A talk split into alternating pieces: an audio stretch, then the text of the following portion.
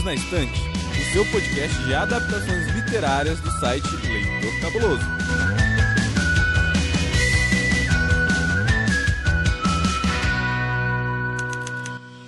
Olá, cabulosos e cabulosas. Sejam bem-vindos a mais um episódio do Perdidos na Estante, o seu podcast oficial de narrativas e adaptações literárias. Nesse episódio de número 76, vamos dar início a um novo arco aqui no Perdidos. O autor da vez é ninguém mais, ninguém menos do que Roald Dahl. O nome pode parecer pouco familiar ouvindo de primeira, mas eu tenho certeza de que você já leu ou pelo menos já assistiu algum filme baseado nos livros desse autor. Eu sou o Thiago Cordel e pelos próximos episódios desse arco estarei guiando você ouvinte por uma jornada repleta de fantasia e nostalgia. E para me ajudar nessa missão, eu conto com ele, que é o mestre Cuca do Leitor Cabuloso e que aos poucos está tentando instaurar a bassocracia aqui no Perdidos na Estante. Senhor Basso. Olá, pessoal, e aí, tudo bem? E a minha missão daqui, em algum momento, eu vou chutar a Domênica. A gente vai ver que a gente tá aos poucos, só que o próximo arco acho que já vou eu vou pegar. Vocês estão vendo, né? Não vai ter nem eleição presidencial, pessoal. E ela, que é a sensatez em pessoa, mãe dos gatos e dos doguinhos e que com certeza tem um vira-tempo, Camila Vieira. Olá, ouvintes, como estão vocês? Muito legal ter vocês aqui pra gente bater esse bate-papo. Mas, peraí um minutinho. Ok. Gente, um Umpa Lumpa acabou de passar aqui para me avisar que o nosso bate-papo de hoje vai ser livre de spoilers, ok? Então se acomodem aí no sofá, peguem o chocolate favorito e se preparem para uma overdose de açúcar, porque hoje o assunto é livro.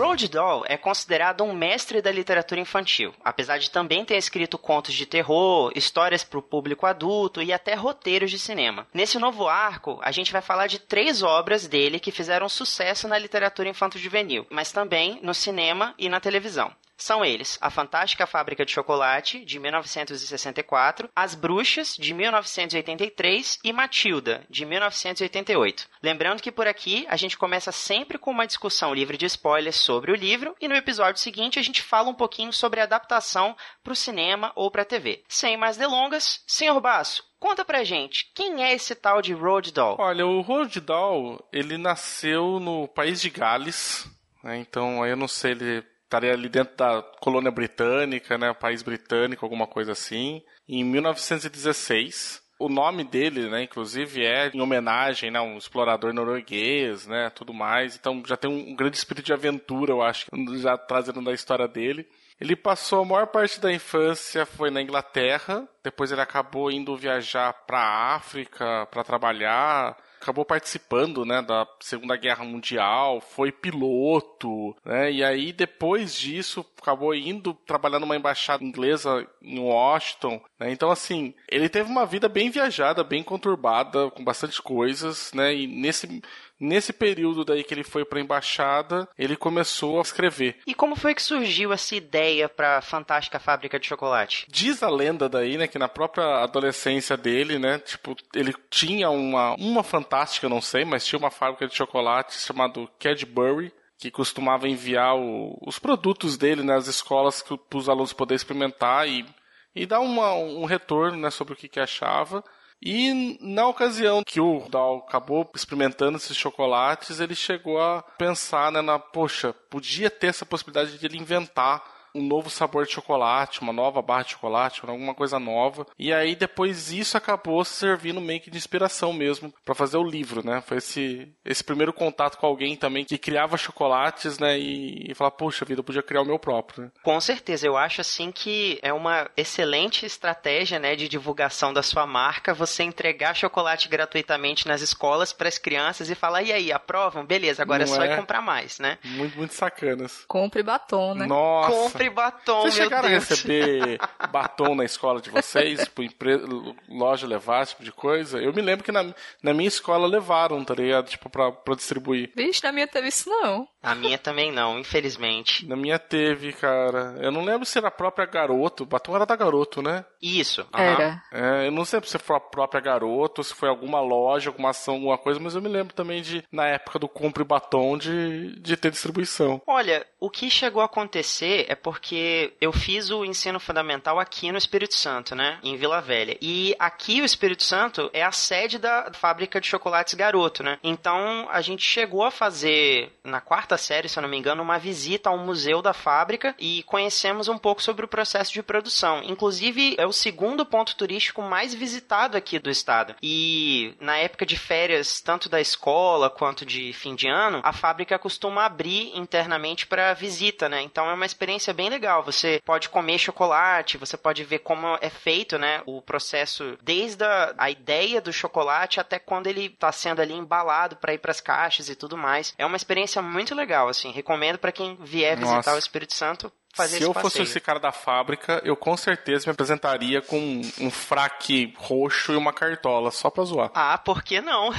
Mas sabe o que que é legal, senhor Basso? É o clima de mistério, porque quando você entra para visitar a fábrica, você tem que tirar tudo. Você não pode entrar com, com chave, celular, máquina fotográfica, nada. Você põe até uma roupa especial para poder visitar a fábrica por dentro. É bem bacana. Bom, já que o, o livro de hoje é a Fantástica Fábrica de Chocolate, Camila Vieira, por favor, traz pra gente os dados do livro. Bem, A Fantástica Fábrica de Chocolate foi um livro lançado originalmente em 1964. A gente tem a edição mais recente, de 2016, pela editora Martins Fontes. O livro ele conta com algumas ilustrações bem fofinhas e nessa edição essas ilustrações são feitas por Quentin Blake. A tradução é de Dulce Weiner e o livro tem ao todo 172 páginas. Esse livro, ele vai contar a história do senhor Willy Wonka, né, que ele é o maior inventor de todos os tempos, de todos os tipos maravilhosos de chocolates e de doces malucos que você possa imaginar. E a fábrica dele, ela tá há muitos anos fechada, ninguém sabe o que acontece lá dentro, ninguém sabe quem trabalha lá, de repente o chocolate já sai embalado, com o endereço para as lojas. Então, o Sr. Willy Wonka ele resolve fazer uma promoção. Ele esconde cinco cupons dourados em barra de chocolate e as crianças que encontrarem essas, esses cupons vão ter direito a passar um dia na fábrica junto com ele para conhecer todas as suas grandes invenções. E o herói da nossa história é o Charlie Bucket, que é um garoto muito, muito pobre e que é uma pessoa muito bondosa e ele tem esse sonho de conhecer a fábrica, né? E também, a partir disso, tentar melhorar um pouco a vida da família, já que um dos prêmios lá para quem conseguir entrar na fábrica é ganhar um carregamento de chocolate para toda a vida.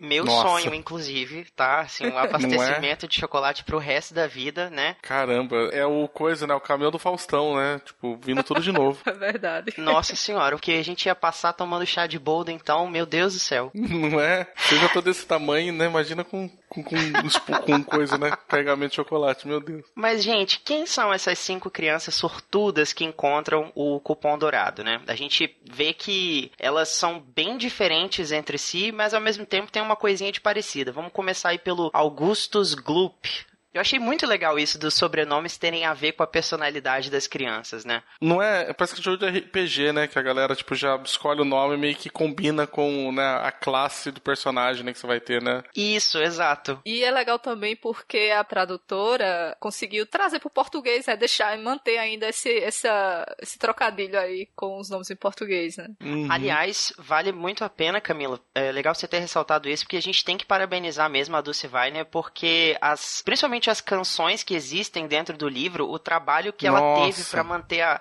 a métrica, né, e a rima foi assim excepcional. É, fiquei impressionada, assim, de manter tudo. Eu gosto muito, assim, de quando vê poema, assim, traduzido que tá, continua rimando, de ver, né, com o original comparar. E o trabalho dela ficou muito bom mesmo. É, eu acho interessante falar que o livro, ele é um livro bem curto, também é uma leitura muito rápida, acho que eu devo ter lido ele, acho que, sei lá, numas duas horas, mais ou menos. E tem muitas canções, né, dos Umpas Lumpas, né, tudo mais. É quem que já viu alguma coisa fantástica de chocolate, a gente acha que o filme depois é um musical por uma escolha, né, às vezes do diretor, mas não, né, o livro já tem muita música dentro, né, então... Acho que isso que é bacana. Agora, sobre as crianças com os nomes dela, né? É interessante que conforme vai. Pra quem que não, não lê o livro, a gente fica acompanhando essa primeira parte do livro, essa caçada pelos, pelos bilhetes dourados e vai revelando aos poucos cada ganhador e, e, apresenta a criança que ganhou. E apesar do livro inteiro estar tá sendo meio que narrado pela perspectiva do Charlie, né, que essa a Camila falou, essa criança boazinha, né, tipo super, como diria, super humilde, né, bem pobre e tudo mais ele vai pegando pelos jornais e vai recebendo a notícia, vai ganhando os bilhetes dourados, vai achando, e aí vai apresentando, e assim, o primeiro já, o Augusto Gloop, já é assim, um garoto da Alemanha, o Gloop, aí que você for ver, né, brincadeira da palavra também, no inglês acho que fica melhor, que ele brinca com glutão, que, é, porque o moleque é um moleque muito guloso, né, muito comilão. Tipo, ele é gordo, né, e passa o dia inteiro comendo, né, então... É engraçado como já foi colocado assim, já uma, uma característica muito ligada já a alguma coisa que o autor colocou como defeito, que é alguém muito glutão, alguém que come demais. Eu achei sensacional porque mais para frente, né, quando a gente for discutir sobre o, o filme, perguntam pro Augusto Gloop o que que ele fez quando ele descobriu que ele tinha encontrado o cupom dourado, né? Como foi que ele comemorou? Ele responde: "Ah, eu, eu comi mais chocolate ainda". Boa comemoração, né? Ou...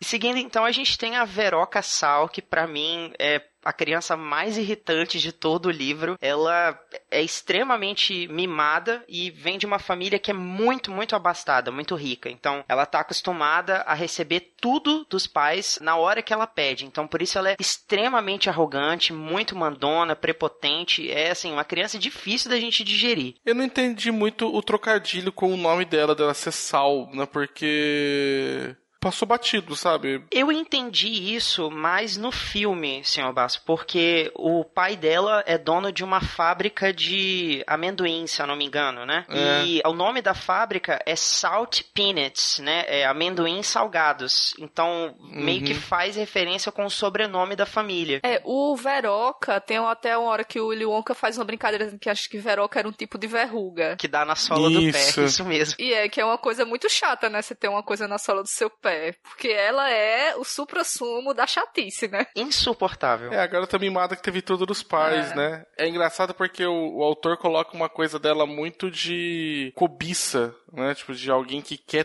ter muitas coisas, né? Ela quer. Tudo que ela vê, ela quer e ela pede pro pai dela, né? Ela, ela quer ter tudo, né? Não é só não é uma questão de vontades de coisas que ela quer fazer, né? São vontades de coisas que ela quer ter. Tudo é pai, me compra isso, me compra aquilo, me arruma um bilhete dourado. Tudo que ela encontra depois na fábrica, ela quer, né? Ela quer uma coisa daquela, né? Então é, é ela fica meio que com a cobiça, né? E ela quer tudo assim, ela quer, ela queria ser a primeira a entrar na fábrica. Tipo, é como se ela quisesse ser melhor do que todo mundo e ter tudo que todo mundo tem para ser o a, a ser humano mais importante do mundo, assim, talvez. Na adaptação de 71 tem uma parte que ela fala: "Pai, o tempo tá demorando muito a passar, eu quero entrar logo". Aí o pai responde: "Ah, mas tem que esperar um pouquinho". Ela não quer esperar, faz o tempo passar mais rápido, assim, tipo, ela é tão imediatista que até nesse sentido ela quer o, o pai comprando mais tempo ou adiantando tempo com dinheiro. E que pai, né? Porque fazer isso, é, assim, é, acho que é um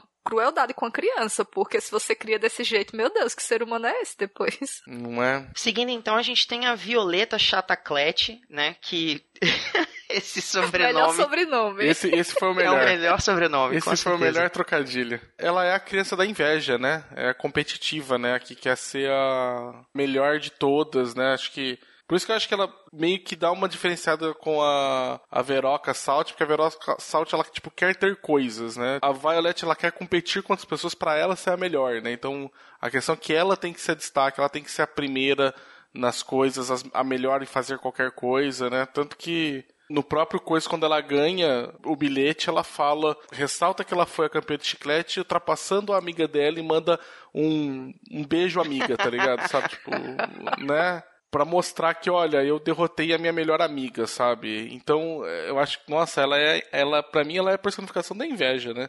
E essa mania maldita de ficar mascando chiclete que eu nunca entendi. Não, e chiclete assim, meses com o mesmo chiclete na boca, né? É. Só para pra dormir. Porque não é porque gosta, né? É porque quer bater o recorde de maior mascar o mais, mais tempo possível, né? É, e, e, isso é terrível, né? Porque assim, algumas pessoas são dessa forma, né? Elas se assim, enfrentam coisas que não agradam a ela mesmo só para poder ser melhor do que outras pessoas, né? Então você não tá nem sendo feliz só porque tá querendo ser melhor do que todo mundo. E ela quebra esse recorde, né? De ser a mais competitiva, de conseguir estar tá aí há, há, três meses mascando a mesma goma e de ser fazer parte do hall das quatro crianças mais irritantes da Terra. pois é, ganhou mesmo. e logo em seguida a gente tem o Miguel Tevel, né? Que essa tradução também ficou bem bacana, que é um garotinho que é viciado em televisão, não é isso, senhor Basso? Sim, ele é um moleque que ele, ele é viciado em TV, mas ele é viciado também muito em filmes de faroeste, né, de bang bang. Então tá sempre com uma arma apontada para as pessoas e ele é extremamente irritado, né? Ele tipo seria dentro dessa leitura que eu faço, pelo menos que o autor quis passar das crianças, ele seria meio que a ira né, que é o, o moleque tá, tipo, ele tá sempre nervoso, tá sempre impaciente, quer sempre ficar assistindo televisão, nas coisas no tempo dele, né? Então é engraçado isso, né? Como depois acabaram adaptando, nas adaptações teve uma mudança que eu acho que até ficou mais condizente com o personagem, mas no livro ele é um moleque que só quer ficar assistindo televisão e filmes de bang bang, né? Tanto que quando ele aparece na fábrica com o Willy Wonka, ele aparece vestido de cowboy, né? Com um revólver de brinquedo na cintura, né? Isso mesmo. E me parece que ele tem um negocinho de resmungar, né? Tipo, falar meio entre os dentes, não é isso, Camila? É isso mesmo, que até o, o William Cook falando, ah, não tô entendendo o que você tá falando. Ele tem uma frasezinha que ele fala, não, cons não consigo lembrar agora exatamente, mas é reclamando disso, né? Como se você, eu não tô entendendo o que você tá falando. Porque ele fala, não abre a boca direito para falar, parece, alguma coisa assim. E tá sempre resmungando, tá sempre de saco cheio da situação. e como o, o senhor Basso super colocou aí, bem pontuado, é essa questão de a gente vê uma proximidade muito grande entre essas quatro crianças e os pecados capitais, né? Então a gente vê que elas são, digamos assim, personificações infantis de defeitos, né, do ser humano. A gente vai ver que o personagem principal, que é o herói da história, o Charlie, ele é o completo oposto, não é isso? Tudo que as crianças têm de ruim, ele tem de bom. Né? Nisso, é, o livro ele é bem infantil, na ideia de colocar as personagens bem bidimensionais, né? elas são bem planas. Né? As crianças todas são só defeitos, as quatro, e o Charlie, ele é uma quantidade assim absurda de qualidades de humildade e de vida sofrida. O livro tem uma pegada assim que, nossa, me chegou a me irritar, sabe? Tipo, de quanto que a vida do Charlie é sofrida e mesmo assim nenhum deles reclama. Mora numa casa pequena, com quatro avós dele, os dois pais dele e ele.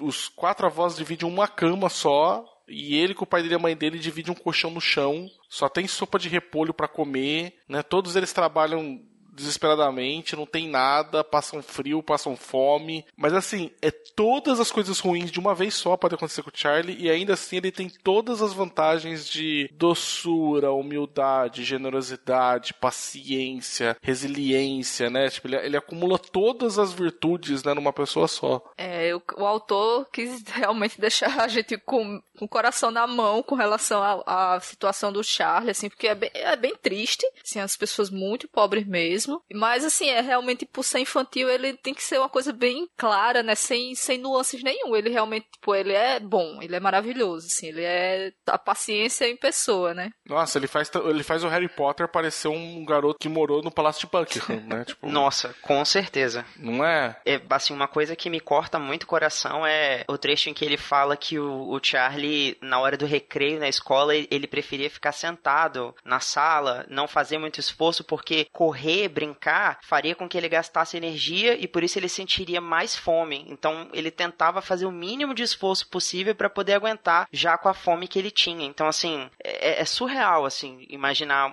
uma realidade como essa para uma criança. É uma coisa também é que na época que se passa a história tá bastante frio, né, neva e tudo mais assim. E é uma coisa que, por exemplo, aqui no Nordeste eu não tenho esse problema porque aqui nunca faz um frio desse de, de frio ser uma preocupação. Mas eu ficava só pensando bichinho, meu Deus, com fome e com frio, coitado pra piorar tudo, né? Não é? Quando eles vão no primeiro dia lá, que estão todos eles que vai abrir a fábrica, né, pra ver, é engraçado porque falam que ele é o único que tá sem sem casaco, né? E cara, eles estão em primeiro de fevereiro, é o final do inverno lá do do hemisfério norte, né? Porque a história se passa na uhum. Inglaterra. E aí, cara, mano, é, é, tipo, tá nevando, sabe? Não, não tem jeito, tá ligado? Uma temperatura negativa, alguém tá sem, sem casaco, né? E, e a galera até fica apontando isso, e você fala, tipo, gente, que desespero, né? Mas isso eu acho que não sei. Eu, particularmente, acho que o autor pesa muito a mão de falar como todas as outras crianças são umas pestes, os exemplos de como filhos não deveriam ser, e o Charlie, como ele é sofrido e como ele é o exemplo de toda criança deveria ser,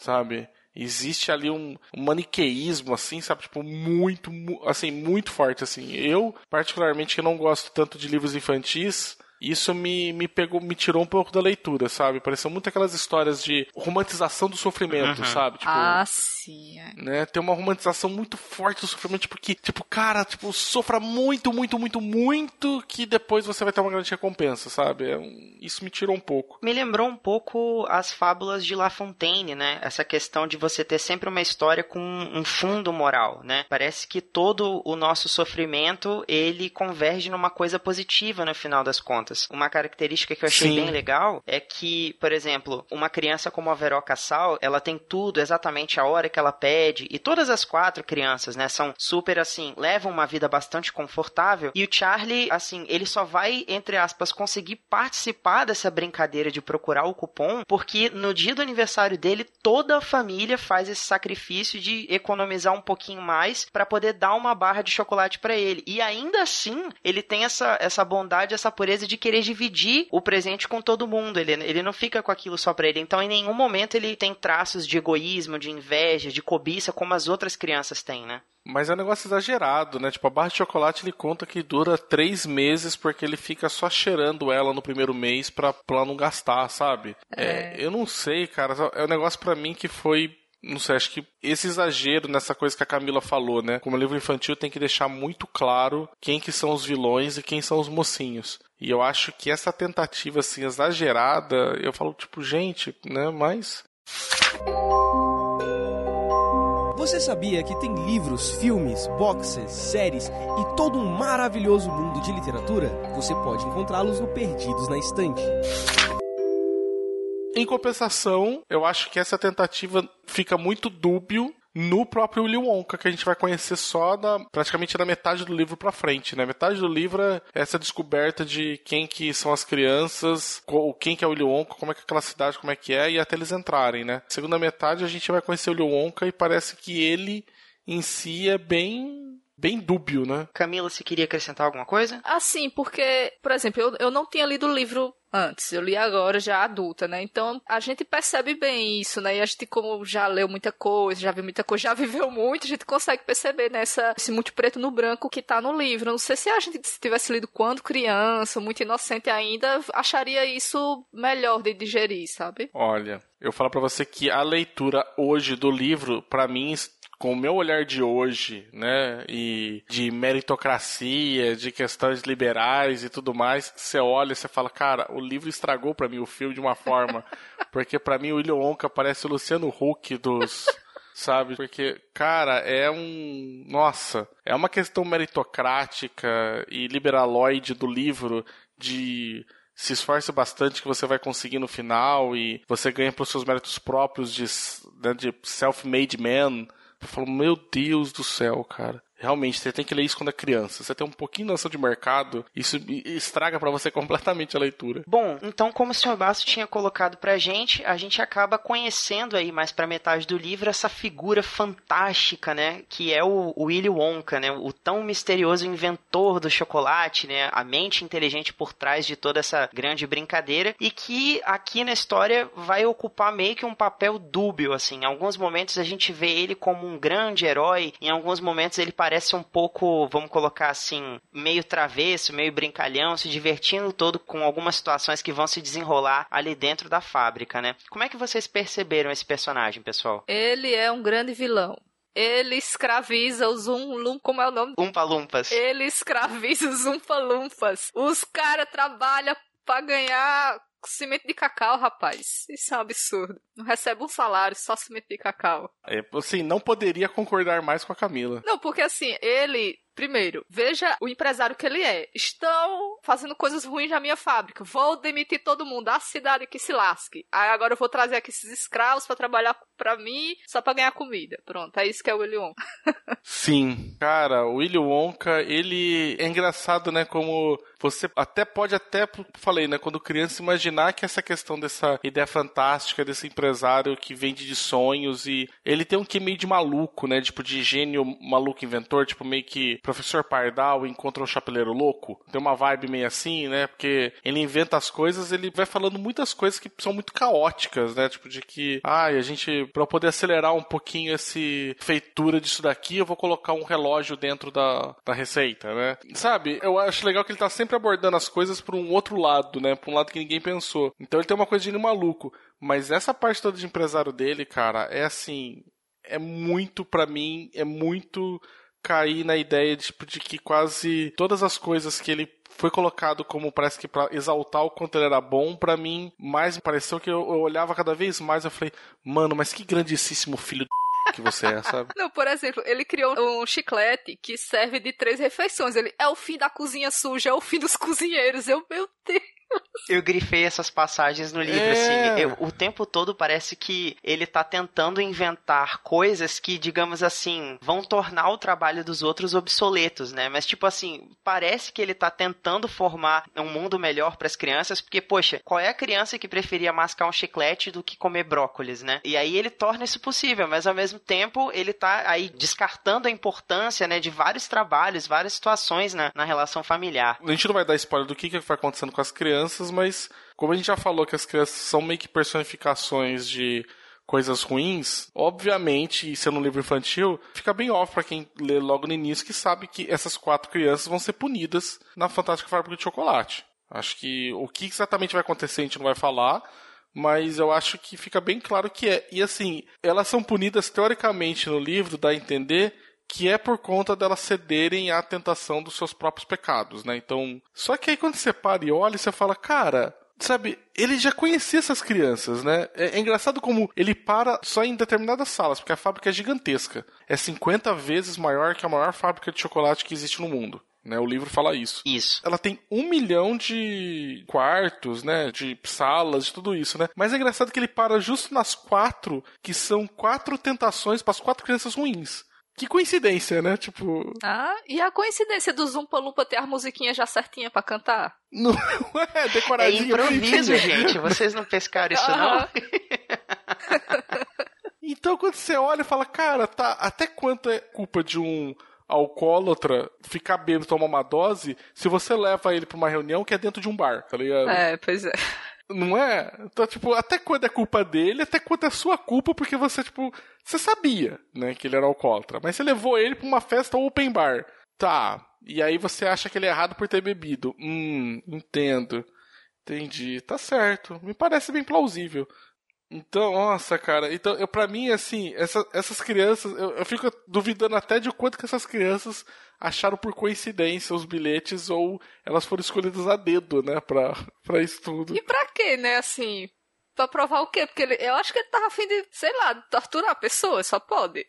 Mas é interessante porque, no fim das contas, as crianças acabam recebendo uma espécie de castigo por uma coisa que elas aprenderam a ser com os pais, né? Porque, afinal de contas, quando a gente nasce, a gente é basicamente uma página em branco, né? A gente vai se moldando a partir das pessoas com quem a gente convive. E a gente vê muito que, que essas crianças, elas são reflexos dos pais. O que eu acho legal na, na direção de arte da adaptação de 2005 é que elas, digamos assim, são personificações reais dos pais, né? Elas são tipo os pais em miniatura. Então, por que que só as crianças recebem essa espécie de punição quando na verdade os pais são responsáveis por torná-las daquela forma, né? Mas isso é uma coisa engraçada até que no livro, né? Que o livro ele funciona meio como um cautionary tale, né? Tipo um, um livro de moral de história, né? Que tanto que é engraçado porque as crianças no livro elas têm direito a ser acompanhadas pelos pais, para até dois adultos. O, o Charlie leva o, o avô dele mas todas as outras quatro crianças levam o pai e a mãe. E aí vê que meio que isso que o Thiago falou, que a gente vê o quanto que ela é meio que reflexo do pai, e é meio que para mostrar para os pais o que, que é de errado nessas crianças para consertar. E as músicas do Lumpa Lumpa também são todas músicas meio tipo de liçãozinha de moral, né? Tipo, meio que falando, olha, olha só, tipo, o jeito que seu filho é e olha só por que aconteceu ele. Na próxima vez, tenta, tipo, educar ele melhor, sabe? é muito moralizante, né, a história do que o autor coloca. Eu, pelo menos, acho, né, que o, o Roald Dahl, ele quis muito dar uma, um manual de como criar suas crianças, né, ou como corrigir crianças mimadas, Ou né? como escravizar o Palumpas. Pessoal, dentro da fábrica a gente vai ver que o Willy Wonka, ele é uma mente muito criativa, né? E a gente acompanha pelo menos uma parte de toda aquela genialidade, né, que ele transforma em chocolate, em doces e tudo mais. Dentre essas passagens que a gente vê, teve algumas assim que vocês realmente gostariam de conhecer, tipo, poxa vida, eu queria estar lá na fábrica nesta sala, eu queria passar por essa experiência ou provar esse doce em específico. Eu gostaria muito de mergulhar naquele rio de chocolate, ficar embaixo da cachoeira de chocolate com a boca aberta só aguardando. Ah, meu Deus, imagine você ter essa disponível, chocolate ali, o dia todo, o tempo todo. Bom demais. Deve fazer, um- deve fazer um bem danado pra pele. Ou, nossa, você então- a gente vê então que Camila Vieira morreria pela gula, né, Camila? Sim. E você, senhor Basso? Eu queria muito ver o chiclete de, da refeição completa, né? Eu acho muito. Eu não sei, eu achei muito engraçado a, a ideia dele em si. As outras invenções, assim, tem muita invenção dele que é muito maluca, né? Muito absurda, né? Mas a do chiclete eu queria ver como é que era, tipo, ter uma, um gosto de uma refeição inteira, assim, tipo, dentro da boca, né? Como é que ia ficar. Eu, particularmente, queria tomar um frasquinho daquele que faz você levitar, sabe? É, São emoções tão boas que quando você bebe, você levita, mas pra você voltar ao chão, você tem que sair arrotando, né? Aí fica a dúvida se só pode arrotar por cima ou se vale por baixo também. Importa até sair o gás. Não é? Tem uma cena dessa do Bom Gigante Amigo, né? Que faz também um, um esquema desse. É do Road Doll também. É uma, é uma história escrita por ele. Ah, é? Foi, pô, Uhum. então tá aí. Tá aí o motivo, porque tem um esqueminha desse parecido. Isso aí. Ei, você quer encontrar um mundo secreto de adaptações literárias? Sim, mas onde? Perdidos na estante. Bom, pessoal, pra gente finalizar a nossa discussão de hoje sobre o livro, eu queria saber se vocês acham que esse livro continua relevante, né, pra literatura infanto-juvenil e um pouco do que a gente já comentou, assim, qual seria a principal mensagem que o autor tenta passar com essa obra? Olha, acho que principalmente assim de como é importante a educação das crianças, né, Pra que a gente não crie seres humanos terríveis lá pra frente. Basicamente isso. É, eu acho que pra criança, eu acho que eu fico com muito medo, sabe? Tipo, de alguns conceitos que ele passa, principalmente conceitos muito fortemente pregados em, em pauta liberal, né? O quanto que isso já vai incutindo na cabeça das crianças do empreendedorismo, assim, né? Mas a ideia é ser às vezes assim moralizante de o quanto que alguns vícios, né, são prejudiciais, assim, principalmente acho que das crianças mimadas, tudo mais. Eu acho que até não sei, viu? Eu fico muito, tô muito em dúvida nesse livro. Eu, eu li ele, terminei de ler ele, eu tava conversando com a Domênica, eu falo, olha, eu não sei se ele é um livro que é legal passar pra crianças. Eu fico muito na dúvida. Eu concordo, senhor Basso. Eu acho que tem que ser um livro que, se um pai decide ler com o filho, ele tem que ser interpretado. Eu acho que dá uma oportunidade pra gente conversar com a criança sobre até a questão dos castigos e a questão das virtudes do Charlie. São coisas que não fariam a gente pensar, sabe? É, eu acho que dá uma oportunidade de diálogo bem bacana, mas ela tem que ser feita com cuidado, assim. Não, a gente não pode só tomar o livro pelo livro e falar, ó, você tem que ser bonzinho, porque senão você vai ser punido. E se você sempre sofrer e, digamos, for humilde, coisas boas vão acontecer pra você. Porque a gente sabe que não é bem assim que a vida funciona, né? É, porque até o Charlie do filme, ele, ele não é tão passivo quanto o Charlie da história, né, do livro. Porque, assim, ele é demais, tipo, é é uma coisa muito, assim, de aceite, aceite sua situação sem se incomodar. E não é legal mesmo esse conceito. É, tem até uma coisa meio de culpa, uma coisa meio católica, assim, Eu né? não queria no- falar de- não, mas é isso aí mesmo que eu acho. Não é? Culpa cristã, é. Sofra porque no final você vai pro céu. É, pareceu muito isso, sabe? Uma questão tipo, de muito de bem-aventurados os que têm sede, né? Porque serão saciados, né? os que têm fome porque irão banquetear no céu, né? Uma coisa, tem um, acho que um- uma pegada muito forte, assim. Acho que também por ter colocado os vícios, né, os pecados capitais nas crianças ruins, né? Então, eu acho que tem um tom assim muito de moral católica de seja humilde, sofra bastante, que depois você será recompensado, assim. Os humilhados serão exaltados, não é mesmo? É.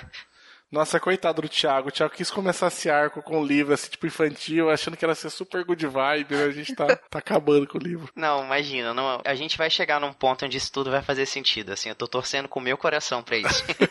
Mas vamos lá então. Senhor Bácio, de 1 a 5 selos cabulosos, que nota você dá pra Fantástica Fábrica de Chocolate? Dois e meio. Nossa, poxa vida, assim, foi bem criterioso. Não é mesmo? Eu acho que sim, cara. Eu gosto de, como a Camila colocou, né, da, da questão lá das músicas do Lumpa Lumpa, né, de ter mantido a, as rimas, né, e a ideia mesmo toda, acho que do jogo, dos cinco bilhetes serem encontrados, tudo mais, e a dubiedade, assim, do William Wonka, né, mas eu gosto de tudo dessa escrita, mas acho que tem muita mensagem ali muito complicada dentro dele. Entendo. E você, Camila Vieira, que nota você dá para esse livro fantástico? Bem, é, eu dou três e meio selos cabulosos. Eu não sei se porque eu já li ele adulta, assim, não é aquela coisa que te empolga muito, sabe? É uma leitura tranquila de fazer, assim, é um livro rápido. Tem essa questão, né, de mostrar as crianças de forma um pouco estereotipada, né, assim, meio que colocando ela em caixinhas para tentar passar essa moral. Mas é, não é uma coisa assim que para mim, como adulta, empolgue muito, assim, de ler, sabe?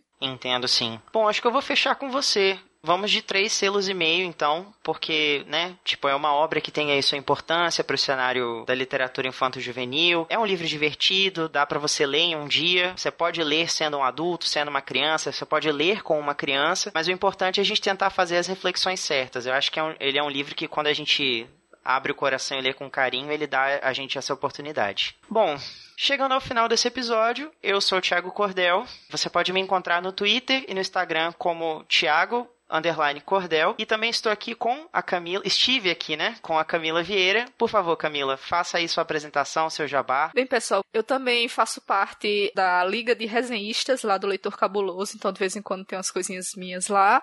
E. Só uma correção, é Superliga dos a Resenhistas. Superliga dos Resenhistas do Leitor Cabuloso. Então, por favor, vejam lá nossas resenhas, tá? E você, senhor Basso? A Camila também, só um adendo, tem os melhores vídeos de resenha que a gente coloca no Instagram, porque vira e mexe, ou Hermione, ou Ragnar. Ou Ragnar. Estão ali, tipo, juntos ali, fazendo, fazendo a resenha. Assim, são as melhores participações de pets. Pets Booktubers agora. a gente vai inaugurar uma nova categoria. Novo, novo filão. Bem, eu sou o Sr. Basso, vocês podem me encontrar principalmente também no Twitter. E aí vocês podem me encontrar como arroba senhor Basso, senhor escrito por extenso. Ou me procurar também no site do Leitor Cabuloso, que eu tô lá coordenando a Super Liga de Resenhistas. Eu gosto que os nossos resenhistas são supers. Fazendo também participações nos podcasts e cuidando lá no modo geral. Se você mandar um e-mail para o Leitor Cabuloso, com certeza você vai estar falando comigo. Então são os dois jeitos mais fáceis de me achar. Muito bem. E a você, querido ouvinte, muito obrigado pelo download e pela escuta atenta. Gostou do livro? Ficou curioso por conhecer um pouco mais da Fantástica Fábrica de Chocolate? Então considere comprar a versão impressa ou digital através do link que vai estar disponível na postagem desse episódio. Lembra também de assinar o feed do Perdidos na Estante no seu agregador de podcast preferido ou no Spotify e também de deixar o seu comentário para a gente lá no site www.leitorcabuloso.com.br. Você também pode enviar o seu comentário por e-mail para contato@leitorcabuloso.com.br. Nas redes sociais, o Perdidos na Estante está no Twitter e no Instagram como arroba Então segue a gente por lá, compartilha com seus amigos. Se possível, considere apoiar a gente também. A partir de cinco reais mensais você já ajuda a produzir mais episódios como esse. E para apoiar é bem fácil, é só acessar www.catarse.me barra leitor cabuloso ou procurar por, por Leitor Cabuloso no PicPay. E na semana que vem, eu e esses meus dois amigos aqui voltamos para falar um pouquinho sobre as duas adaptações de A Fantástica Fábrica de Chocolate. Grande abraço e até o próximo episódio.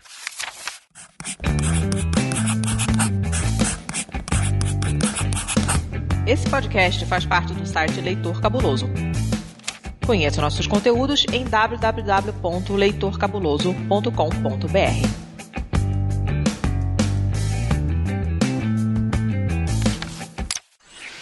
Esse podcast foi editado por Domênica Mendes.